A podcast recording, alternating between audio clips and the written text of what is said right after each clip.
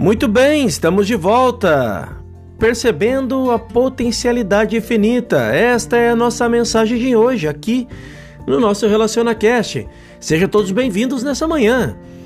Como poderão os seres humanos libertar-se das circunstâncias e condições terrenas que, ordinariamente, os governam e limitam, e sobre as quais eles parecem não ter controle? Este é um questionamento.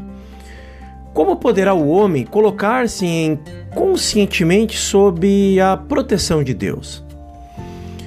Tudo o que nos acontece é devido ao nosso estado de consciência.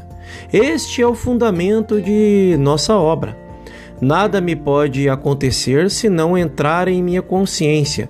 O que não está ligado ao meu estado de consciência não pode afetar-me.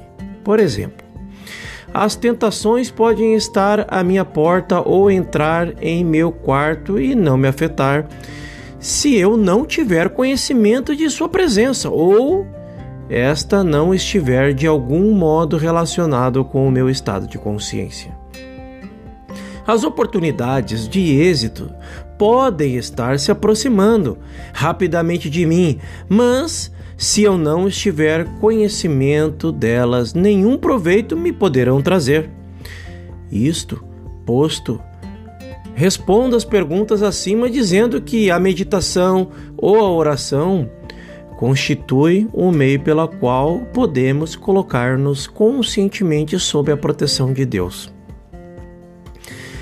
não a oração tomada em seu velho sentido popular, de rogar a Deus pelo êxito de nossos empreendimentos ou por algo que atenda aos nossos desejos.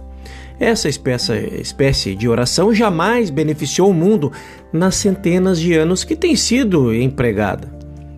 Pela prática da meditação, adquirimos a certeza de que existe outra dimensão de vida e que o Mestre denominou Reino de Deus. Quando o reconhecemos, estamos prontos para dar ao próximo passo, isto é, para nos colocarmos conscientemente sob a direção de algo espiritual, quadridimensional, que então passa a ordenar nossa vida invariavelmente no sentido do bem. E logo descobrimos que não existe uma só pessoa no mundo que não possua talento. 99% dos seres humanos ainda não desenvolveram suas aptidões inatas e nunca saem da trilha da humanidade comum. Não é que sejam desprovidos de talento, mas porque não se aperceberam de que o possuem e de sua finalidade, de sua função e de sua utilidade. Como poderemos saber que cada um de nós tem um ou mais dons? Esta é uma pergunta, sem dúvida, por dedução. O Mestre nunca foi mais incisivo do que quando afirmou: A ninguém sobre a terra chameis de vosso Pai, porque só um é o vosso Pai, aquele que está no céu. Logo, não fomos criados por nós mesmos, nem por nossos pais terrenos. Há um só Criador, um princípio criador infinito, divino, que não criaria nada estéril, desnecessário ou de natureza morta.